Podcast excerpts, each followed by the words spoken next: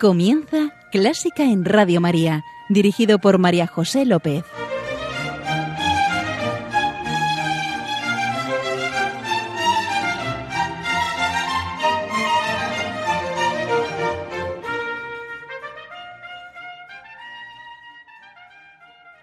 Que la lengua humana cante este misterio, la preciosa sangre y el precioso cuerpo.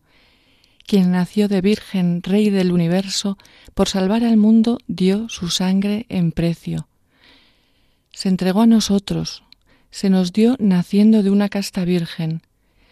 Y acabado el tiempo, tras haber sembrado la palabra al pueblo, coronó su obra con prodigio excelso. Fue en la última cena, ágape fraterno, tras comer la Pascua según mandamiento.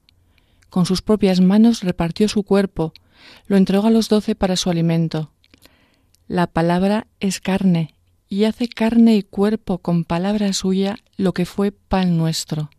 Hace sangre el vino, y aunque no entendemos, basta fe si existe corazón sincero.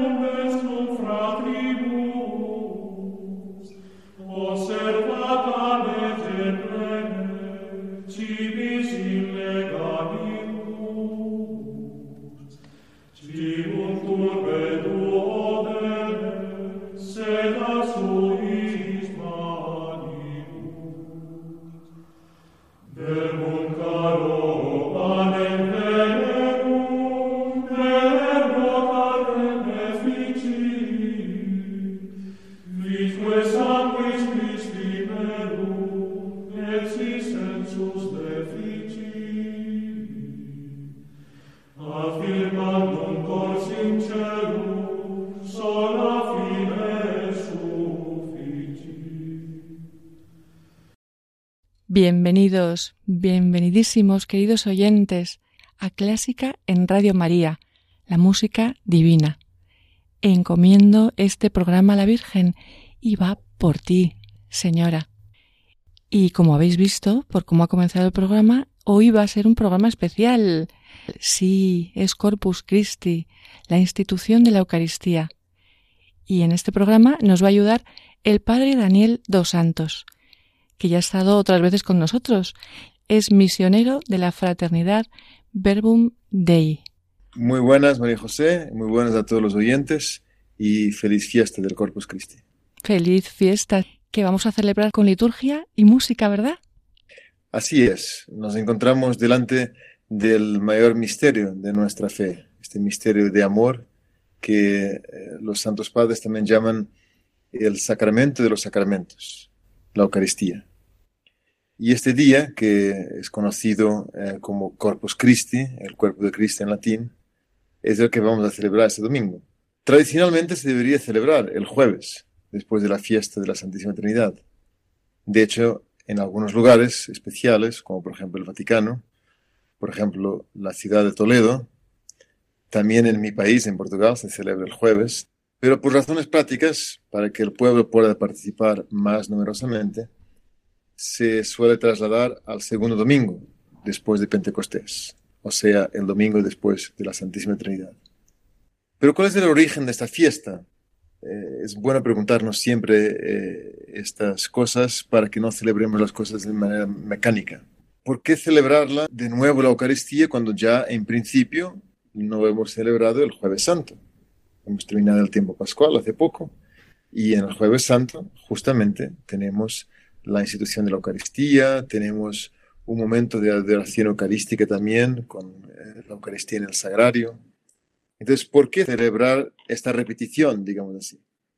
El origen está en un milagro eucarístico eh, del siglo XIII y en la fe de una mujer enamorada de la Eucaristía. La fiesta en realidad se estableció primero en una diócesis de Bélgica, la diócesis de Lieja, y fue a causa de, justamente decía, de la fe de esta mujer, una mujer que se llamaba Juliana de Monte Cornillon, eh, y que insistió mucho con el obispo eh, y con otros eh, sacerdotes de que se hiciera una celebración centrada en la Eucaristía, en la institución de la Eucaristía.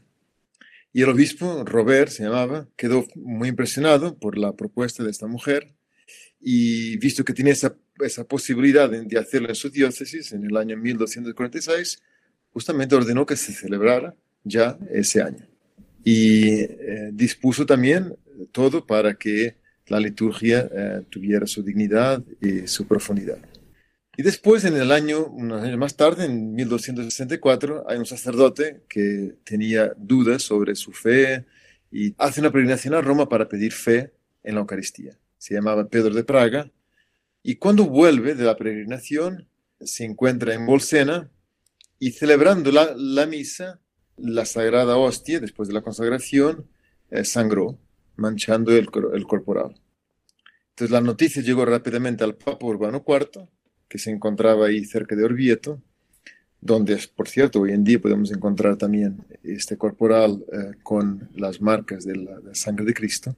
Y entonces mandó que se le llevara el corporal y después, digamos, impactado por todo este, este evento, publicó la, una, una bula, Transiturus, con la que ordenó que se celebrara entonces la solemnidad del Corpus Christi en toda la iglesia, el jueves después del domingo de la Santísima Trinidad.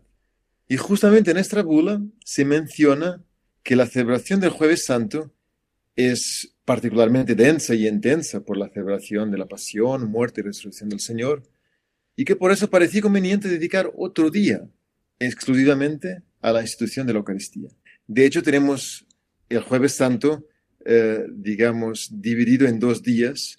Uno es eh, Jesucristo, sumo eterno sacerdote, donde celebramos la institución del sacerdocio, y ahora, este jueves, eh, el jueves después de la Trinidad, eh, dedicado a la Eucaristía. En estas meditaciones que vamos a hacer ahora, acompañados por la excelsa música clásica sacra de esta festividad, intentaremos profundizar en este gran misterio de amor.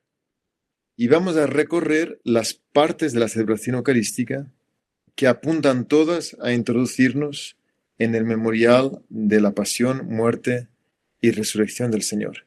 Pudiera parecer un poco extraño que eh, estemos hablando de las partes de la Eucaristía en el Corpus Christi, porque la gente se centra más en la adoración, pero es que mirar a Cristo en la hostia santa es mirar, es dejar que Él nos introduzca en el misterio de su pasión, muerte y resurrección. Tomad y comed, tomad y bebed, este es mi cuerpo, este es mi sangre.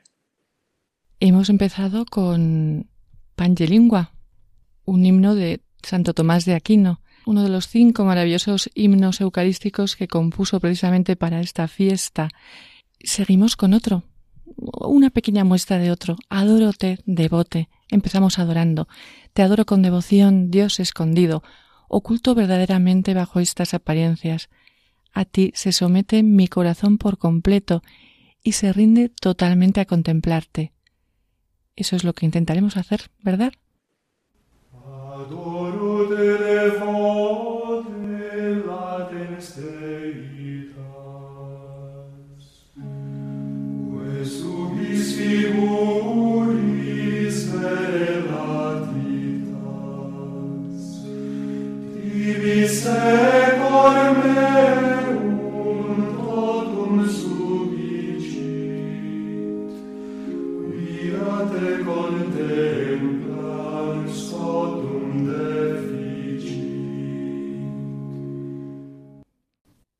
Muchas gracias, María José, de nuevo por eh, introducirnos también en esta fe del gran santo de la Eucaristía, Santo Tomás de Aquino, que nos ayuda a celebrar la Eucaristía con esta intención de Cristo. Interesante preguntarnos por esta intención. Vamos con otro santo, San Juan Pablo II, que eh, escribió una encíclica sobre la Eucaristía, Eclesia de Eucaristía, en la que menciona la presencia de alguien en la Eucaristía que nos ayuda particularmente a celebrar. Por eso, esta persona nos va a ayudar también en esta celebración del Corpus Christi. Esta persona es nada más, nada menos que nuestra Madre del Cielo, la Virgen María. Pues ella está particularmente presente en cada celebración eucarística y está presente en este Corpus Christi. Vamos a pedirle a María que, que nos acompañe y que nos ayude a introducirnos en este gran misterio de amor. Dice el Papa polaco, si queremos descubrir en toda su riqueza la relación íntima que une Iglesia y Eucaristía, no podemos olvidar a María, madre y modelo de la Iglesia. En la carta apostólica Rosarium Virginis Mariae, presentando a la Santísima Virgen como maestra en la contemplación del rostro de Cristo, he incluido entre los misterios de la luz también la institución de la Eucaristía. Esto nos dice el Papa Juan Pablo II. Y después sigue. Efectivamente, María puede guiarnos hacia este santísimo sacramento, porque tiene una relación profunda con él.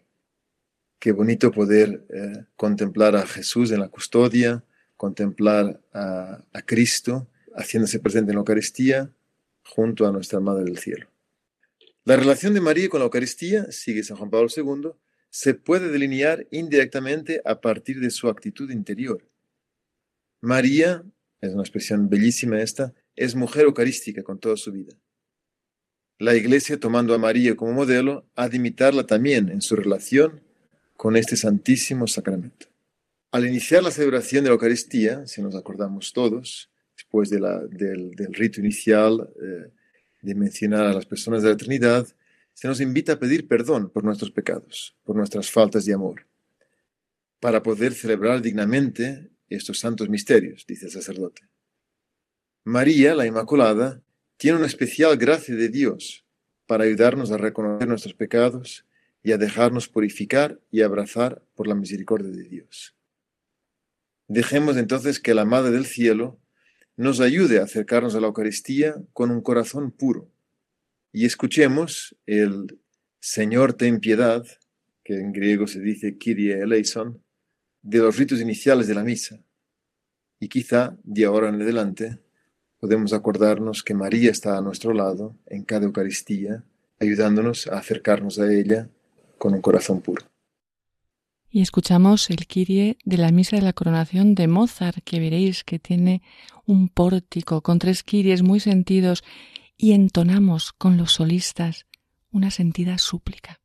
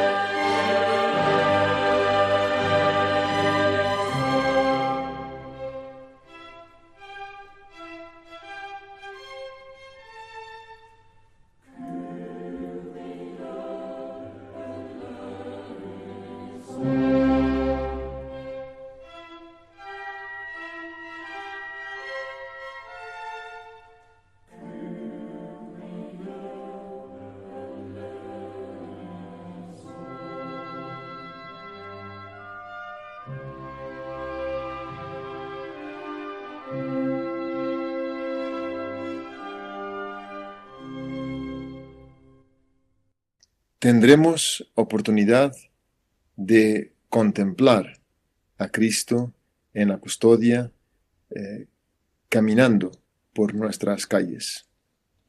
Justo en ese momento, hemos de dejarnos cubrir como María por la sombra del Espíritu Santo, para que Él lleve a cabo en nosotros su intención amorosa de hacerse presente en la Eucaristía.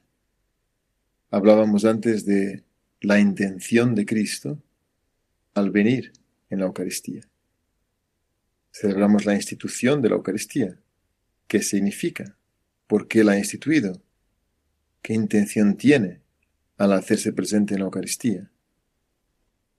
Pues de un modo semejante a como el Verbo se hizo carne en el seno de la Virgen María, así también Cristo quiere y desea que nosotros seamos plenamente su cuerpo y su sangre. La palabra de Dios nos lo dice claramente a través de San Pablo. Nosotros somos el cuerpo de Cristo. Cristo es la cabeza, nosotros somos los miembros. A veces podemos no relacionar la realidad del cuerpo místico, Cristo cabeza, la iglesia, todos sus miembros, con la Eucaristía. Pero justamente la Eucaristía es la cabeza del cuerpo de Cristo.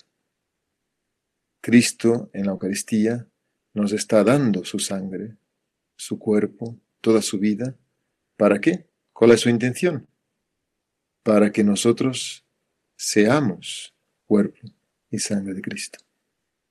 Por eso, en cada celebración eucarística, eh, el Señor nos regala su palabra.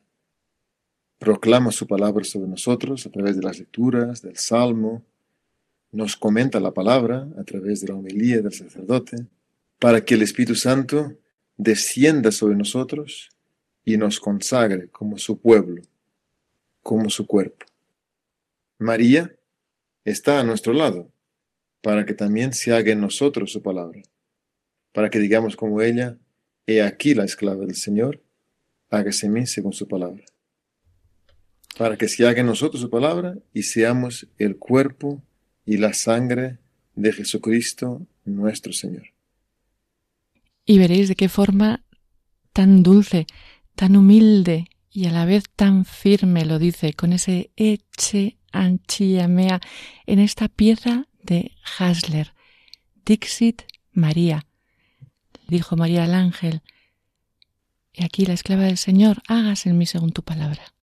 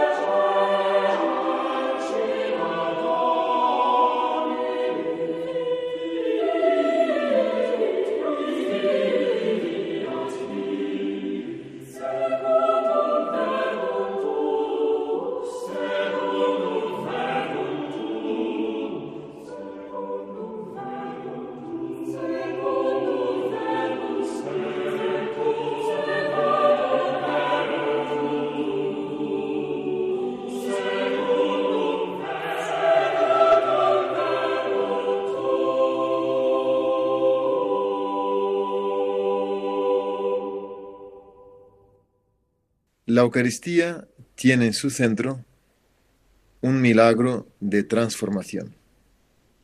El pan y el vino, ofrecidos sobre el altar, se convertirán en el cuerpo y la sangre de Cristo, según nos dicen las mismas palabras de la consagración.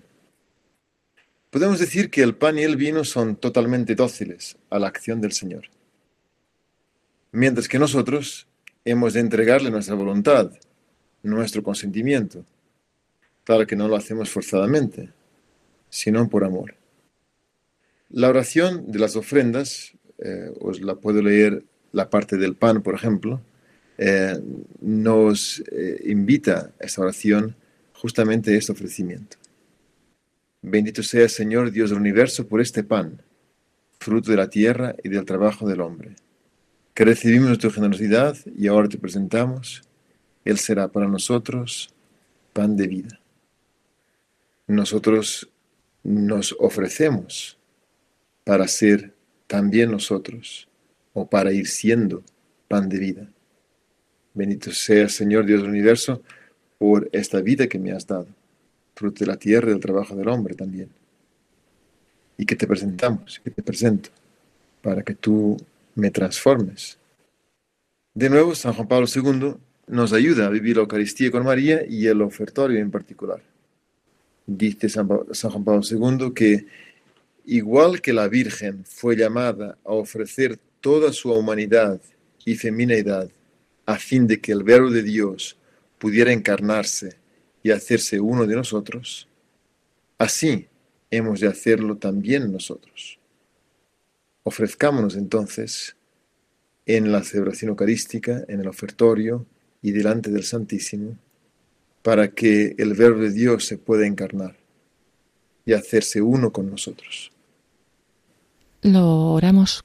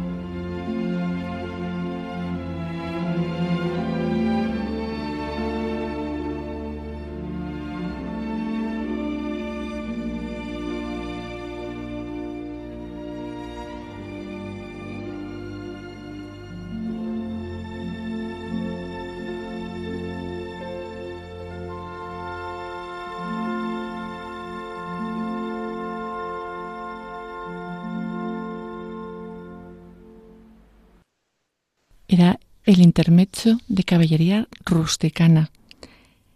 ¿Te ha inspirado? Mencionábamos antes el centro de la celebración eucarística en la consagración, en la transformación de los dones que hemos ofrecido, pan y vino, en el cuerpo y sangre de Cristo.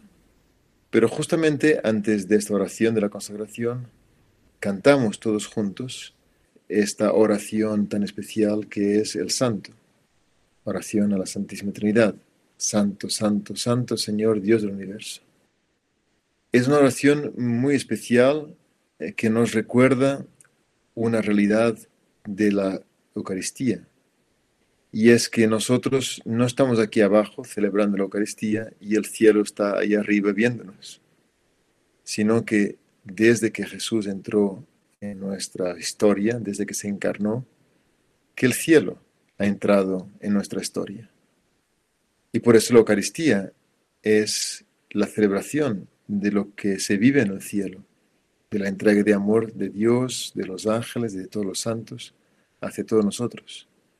Cuando cantamos el santo en la Eucaristía, lo que estamos haciendo es, nos estamos acordando que el cielo está con nosotros y nos está involucrando en su entrega de amor, que es la Eucaristía. Por eso también en este Corpus Christi oremos cantando el santo. Dejemos que el cielo nos involucre y nos vaya transformando en su mismo movimiento de amor.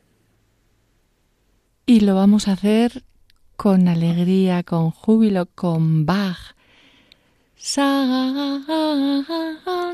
tus. Ya veréis. Entonamos todos. Sandus.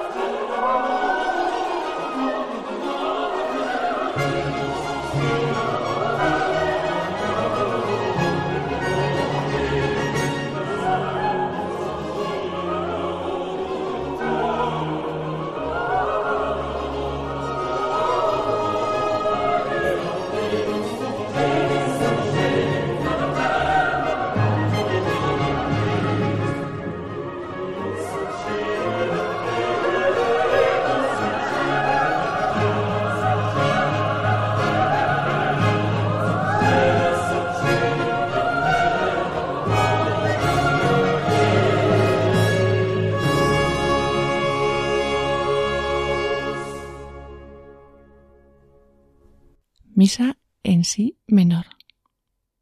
En la Eucaristía, una de las oraciones que más utilizamos y que a lo mejor eh, menos nos damos cuenta es el amén.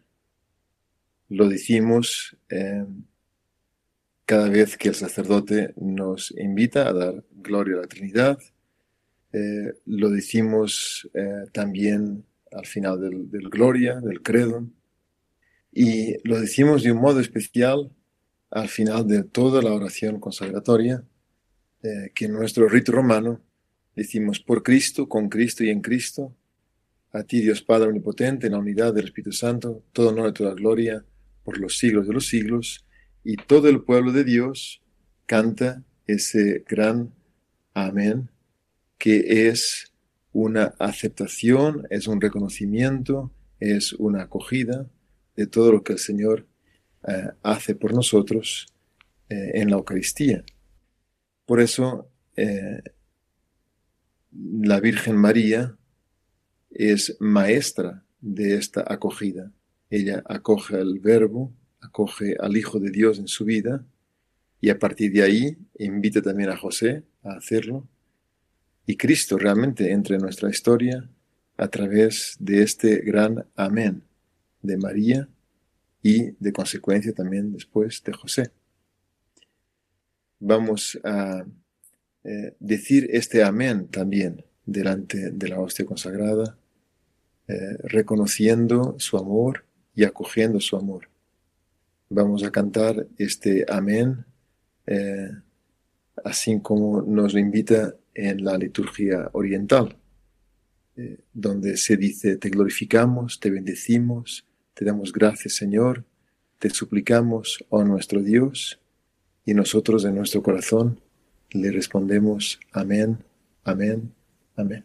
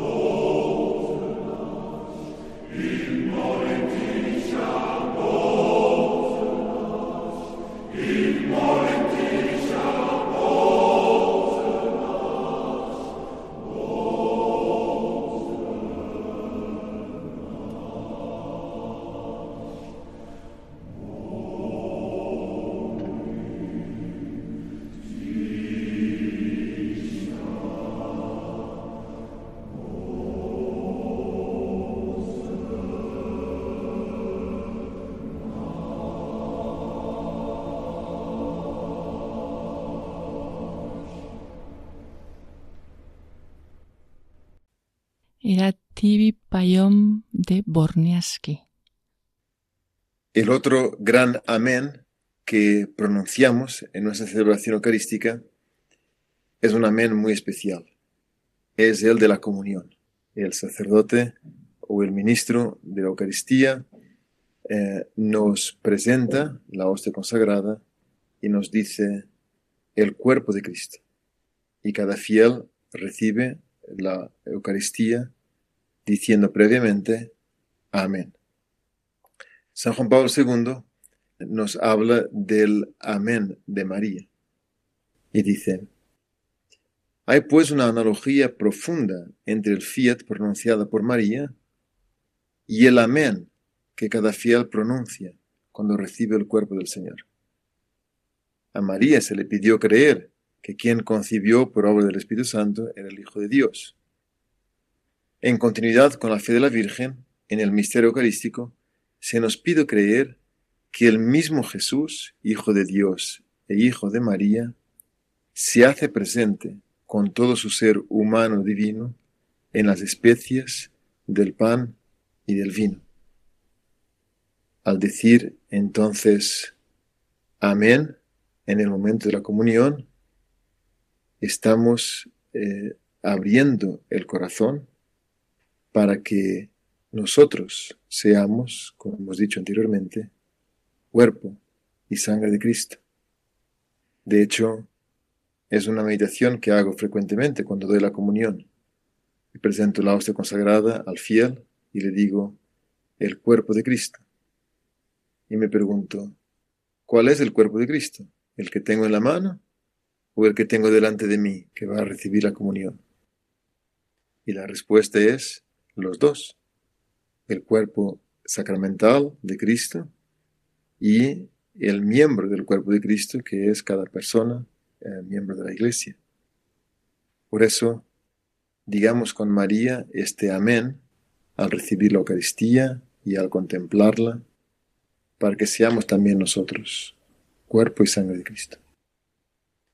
El pan de los ángeles es hecho pan de los hombres. El pan de los cielos termina con las antiguas figuras.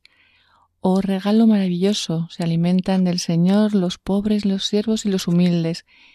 Dios uno y trino, te rogamos, así vengas a nosotros mientras te adoramos. Por tus caminos guíanos a donde anhelamos, a la luz en la que moras. Amén. César Frank.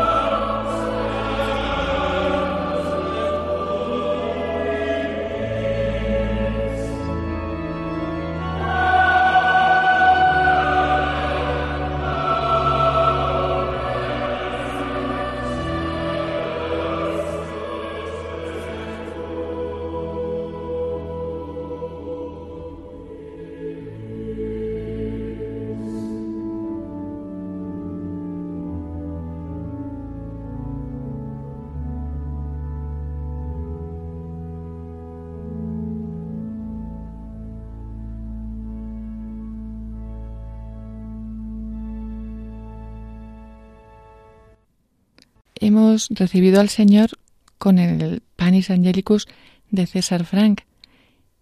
Y os cuento una anécdota. En la JMJ 2011 yo estaba en el coro y vamos a cantar nuestra gran pieza clásica, Lauda Sion Salvatorem de Mendelssohn, cuando precisamente salía el Santísimo en la custodia de Toledo. Con aquella tormenta famosa que hubo, se necesitó toda la energía para que se pudiera elevar la custodia y no pudimos cantar. no. Pero fue providencial el silencio maravilloso que se hizo. Millones de personas arrodilladas rezando. ¿Cantamos ahora? Alaba, oh Sión, alaba al Salvador, al Rey y Pastor, con himnos y cánticos. Alaba cuanto más puedas y sin descanso, porque la mayor alabanza que se haga no será suficiente.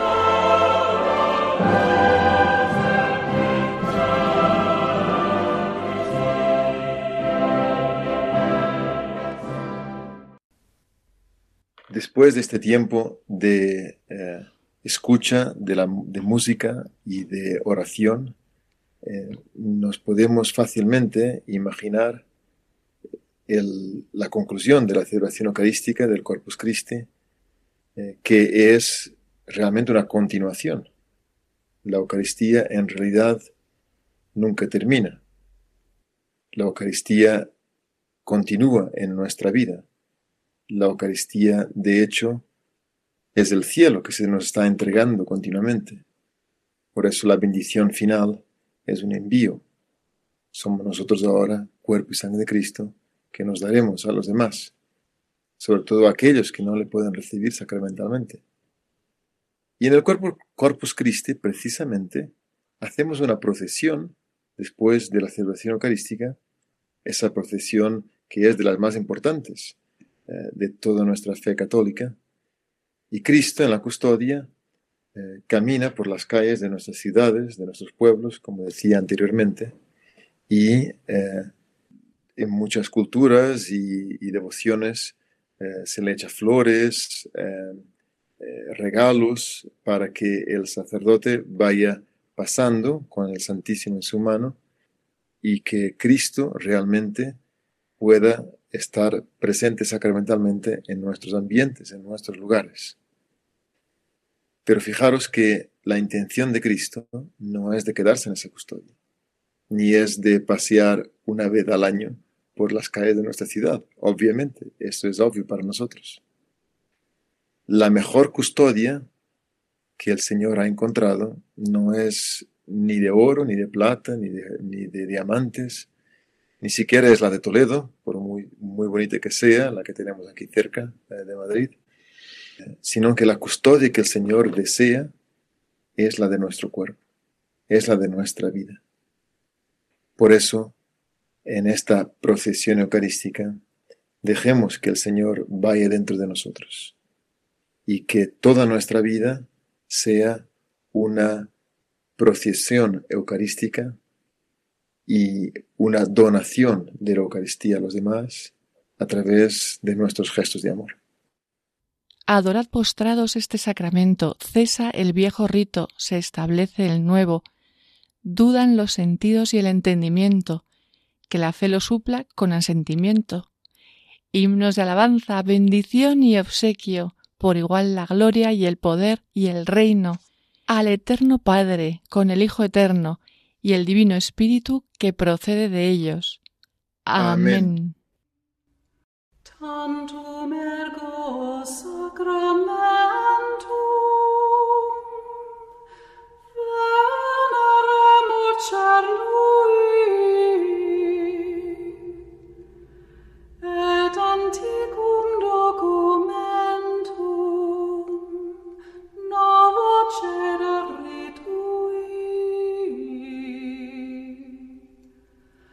Prestet vide supplementum sansum